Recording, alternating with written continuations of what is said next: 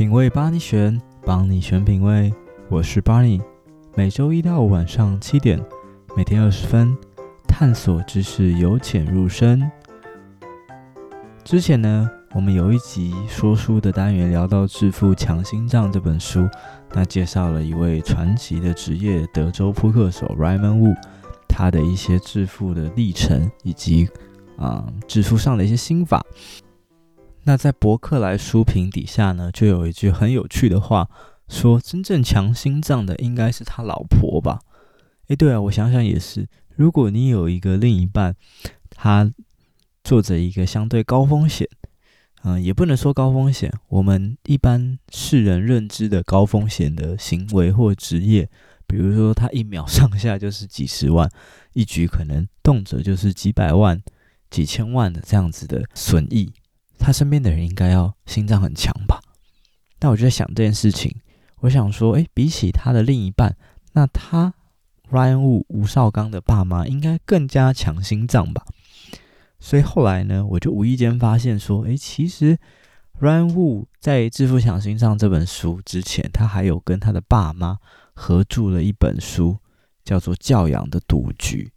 那虽然说是合著呢，比较像是。商周的资深记者啊，尤慧玲，他把他跟他爸妈之间的口述的内容整理下来成一本书了。所以我觉得这本书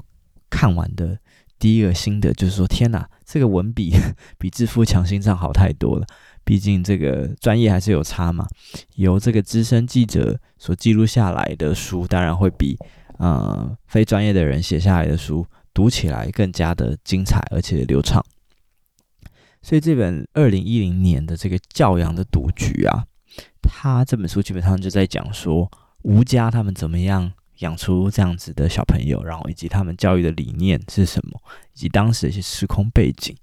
那所以这本书其实它就是一个三方的视角，就是吴少刚的视角，还有他爸妈的视角，用插叙的手法来讲这本书。那题外话，这本书同时呢，其实也是商业这个商周他们第一本的自制书。这本书的开头啊，它就是从二零零九年的欧洲扑克锦标赛，吴少刚打入世界第七开始说起。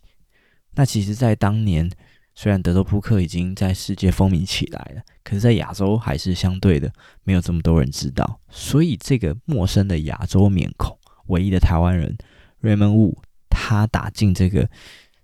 锦标赛的时候，就迅速的掀起了一阵旋风，大家都在问说：“哎，这个年轻人，这个亚洲小子是谁？”我觉得他相对来讲，其实他着重就在讲一个点，就是说，当孩子的选择的人生路跟父母的期待有巨大落差时，做爸妈的应该是如何是好。那比较多的层面是在讲爸妈如何是好了。当然，小孩子的一些呃，他怎么样调试跟怎么样说服爸妈也有提到。可是我觉得重点还是在讲这个爸妈的部分，琢磨的比较多。所以我们可以想象说，每个世代都会有每一个世代的价值观跟不同的抉择嘛。那当世代转变的时候，对职业的想象当然也不太一样。父母呢，都会希望自己的子女找一份他们觉得是安稳的工作。但一方面，我们要思考的是，这些看似安稳的工作，公务员、教师、银行行员等。这些工作在未来的趋势里面，它仍然是一个安稳的工作吗？第二方面，如果你对你自己有追求、有想要达成的理想目标，那是不是也会需要一点探索的时间呢？在这段姑且称之为寻找自我定位的过程中，又是谁去支撑这个人的生活呢？沟通是双向的。我觉得借由《教养的赌局》这本书，我们可以从父母的层面以及孩子的层面分别来思考这件事情。我觉得父母的层面呢，第一个，我觉得 Ryan 他们的爸妈做得很好的一个地方，尤其是他的妈妈是时常的跟他的儿子保持畅通的沟通管道。当然，这个吴妈妈她心里也曾经有过这种矛盾的心态。一方面，他看到 Ryan 在德州扑克找到他的热情，而且越做越好。那第二方面，他还是有他世代所要去面对的一些挣扎，比如说啊，德州扑克是不是一种赌博啊？那他是不是都在一些很昏暗的角落里面去进行？那如果 Raymond 输了，他是不是就会放弃，就会回头了？心里面他也曾经有过这种黑暗面，就觉得说啊，要是他在某一场比赛输了，发现自己不是这块料，那也许他就会去尝试这些我们认为比较正常的职业。Raymond 妈妈做的很好的地方，就是刚刚提到的，他们保持了一个畅通的沟通管道。不过一方面可能也是因为 Raymond 从小就去美国念书了，所以他一直是一个小留学生的身份。那妈妈知道说，在这样子远洋的情况下，如果想要实时的了解儿子的心情变化，以及了解他现在在做的事情，势必是不能用管教的方式来去进行，而是要像是朋友一样的方式，才有办法跟他保持一个相对良善的一个沟通管道。我相信大家在成长的过程中，或多或少都会到某一个阶段，觉得不想跟父母讲你内心的想法，或者是你正在做的事情，心里总会想说：“哎呀，反正你也不会懂了，懒得跟你解释那么多。”或者是说：“反正我跟你讲了，你也不会支持我。”所以导致很多人呢，其实对父母的态度呢，要么就是这个直接撕破脸，或者是说呢，更多更常见的是表面顺服。但是暗地里做着自己的事情。那如果这时候父母没有办法了解你的小孩，陪伴你的孩子，这才是种下一切风险的因素。讲一个极端的例子，我们看到许多社会的案件，或者是无差别的杀人案件，在案发之后，许多的父母都不知道说当时加害人他心里在想什么，以及为什么他的小孩会成为这样子的一个加害人。而这也是身为父母的一个难题。在书中呢，Raymond 的爸妈提到说，就是吴少刚啊，他在到美国之后，在学校里面，他常常跟他妈妈分享说：“诶，好奇怪哦，为什么在美国的老师啊，都知道说他们在想什么，或者是他们想要什么，会碰到什么样的困难，要怎么样的处理？”那这时候，他妈妈就发现说：“诶，其实美国的教育。”老师会去注意每一个孩子的行为，跟他们沟通，比起像老师，更像朋友。那老师呢，也从来不会要求他们要怎么做，或者是替他们下任何的决定，而是他们要有自己的想法，勇于尝试。师长呢，只是作为陪伴他们的角色，让他们学习做决定，也必须要为自己的决定做负责，给了吴少刚的爸妈很大的启发。他们也用了跟老师相同的概念，一路上不为他们做任何的决定，但是呢，也和他们讨论，教他们如何收集资料、分析，给他们意见，但是呢，从来不会为他们下结论，因此造就了他们除了是父母的关系以外，还是他们小孩很好的朋友。纪伯伦在《先知》里面提到一句话：“孩子是经由你所生。”而非由你创造。又说，如果你是弓的话，孩子就是弦上射出去的飞箭。希望父母去理解，孩子的生命是属于他们的。那他们要往何方，要何去何从？父母亲除了支持跟祝福之外呢，其他的也就只能交由孩子去自由发展了。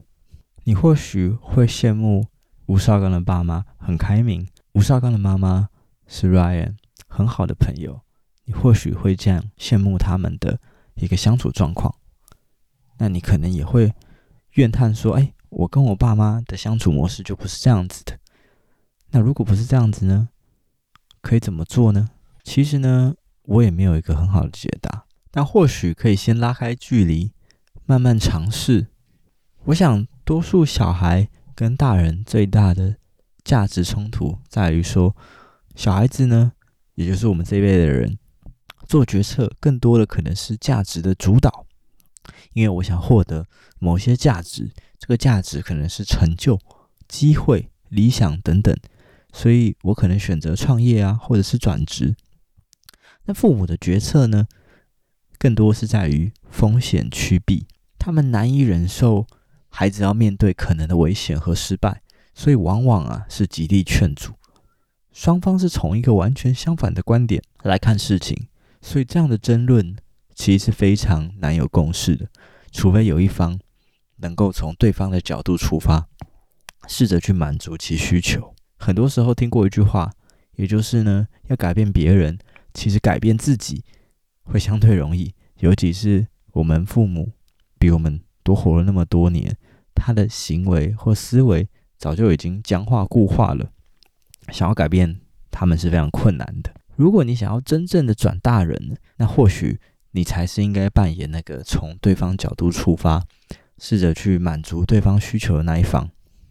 那怎么样有效的让爸妈放心，然后满足他们对于风险上的担心呢？你如果要说服对方，首先你要做出改变嘛。像是在教养的赌局里面，Raymond 的妈妈知道他从大学就开始打扑克，打德德州扑克。那其实他一开始也想说，哎呀，这个就是玩一些筹码嘛，或者是虚拟的钱而已啊，又不是真的钱。那有一次呢，Raymond 就不经意跟他打赌说：“妈，我如果我能可以赚到一百万，我把一百万存下来。”妈妈这时候呢就说：“好啊，如果你能存到一百万，我就再给你一百万。”因为他想说这小子肯定做不到嘛。后来某一次的见面呢，这个 Raymond 就从提了一个运动袋，然后里面打开来是三万多块的美金。然后这时候他就说：“哎，妈，一百万。”最好的说服器就是你做出你的改变。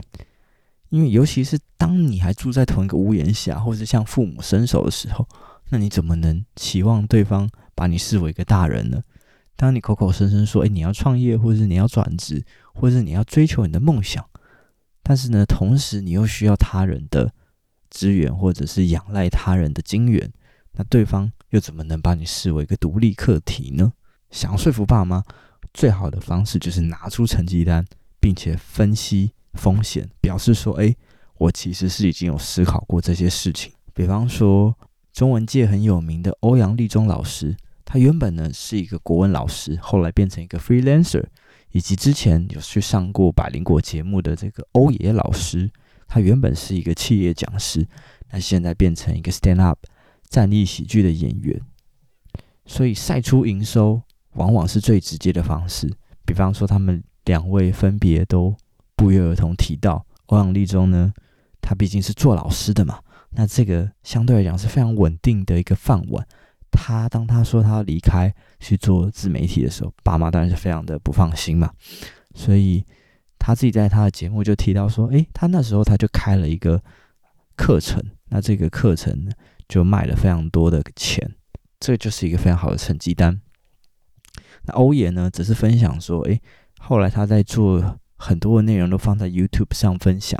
那爸妈其实也不懂 YouTube 吧，就说：“诶，这做这 YouTube 能赚钱吗？怎么样子的？”这时候呢，你只要一句话，把你的 YouTube 后台数据打开来，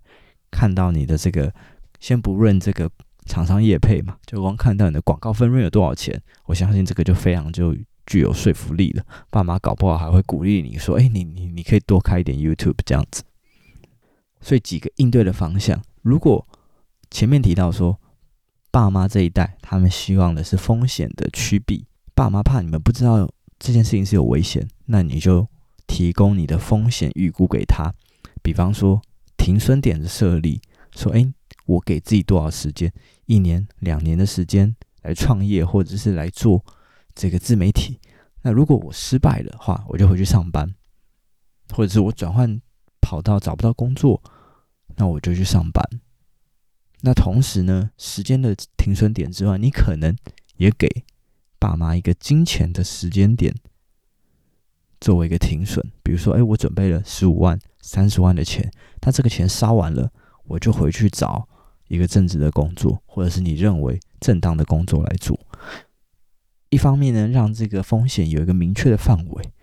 那二方面呢，也可以让父母感受到说，哎，面对这个眼前潜在的危机啊。并不是只有他们在瞎操心，你自己也有考虑过这样子的可能，以及你的预备的方案是什么？那第二个就是爸妈也很常挂在嘴巴上讲的嘛，就说啊，你这样你能力不行啦，你没有那么强啦什么的。那如果你能力不行，你呢就展现你的计划给他看嘛，这个也是很多人很弱的地方嘛，因为。要谈理想，要打高空，这是非常容易的。可是你说不清楚你要怎么落地执行，以及你在不同的阶段，你打算怎么样的执行，甚至是你连你的房间都整理不好了，那你能说你能做好什么事情呢？这点在教养的独居其实有一个非常的明显的改变。Raymond 在大学的时候，其实也有段时间过得蛮颓废、蛮糜烂的。他有一段时间找不到自己的方向，但是后来他在接触到德州扑克好一阵子之后，甚至他回来还开了这个德州扑克的学校，他爸妈就感觉到非常的不同了。每天呢是这个早睡早起，固定的时间去运动，甚至还成为这个扑克选手的教师。他的爸爸也提倡提醒他说：“哎，你作为人师表啊，要给予他们正确的价值观，要作为表率等等的。”最好的方式其实就是你呢，好好的拟定一套执行的计划。比如说想要创业，你就说：诶，钱的资源哪里来？资金的缺口怎么补？你找了哪一些人？甚至你把这个计划书、商业计划书列好，搞不好一部分的钱还可以跟你爸妈讲说：诶，我现在只差多少钱？就是请你们这个支持我这样子。创业以外呢，你的伙伴怎么找？然后你怎么样去找到这个最小可行性的商业模式？当你的方向越明确的时候呢，就算爸妈听不懂，说哎一些太专业的细节，可是他可以感觉到说，哎，你对这事情是非常 well prepared 的，然后非常有自信的，非常有规划。那这个方式其实就非常有用嘛，因为他们就算没有办法真的听得懂，可是他们也感受出来说，哎，你是很认真的，这一次是不一样的。那最后一个就是什么？这个就是说，哎，如果最后真的失败了，你有没有？一些 Plan B 或者是变通的方案，因为作为一个理性的人呢，我们在做任何尝试，并不是百分之百一定会成功的，而是说你已经想好说，如果失败了，你的退路是什么？你的应变方案是什么？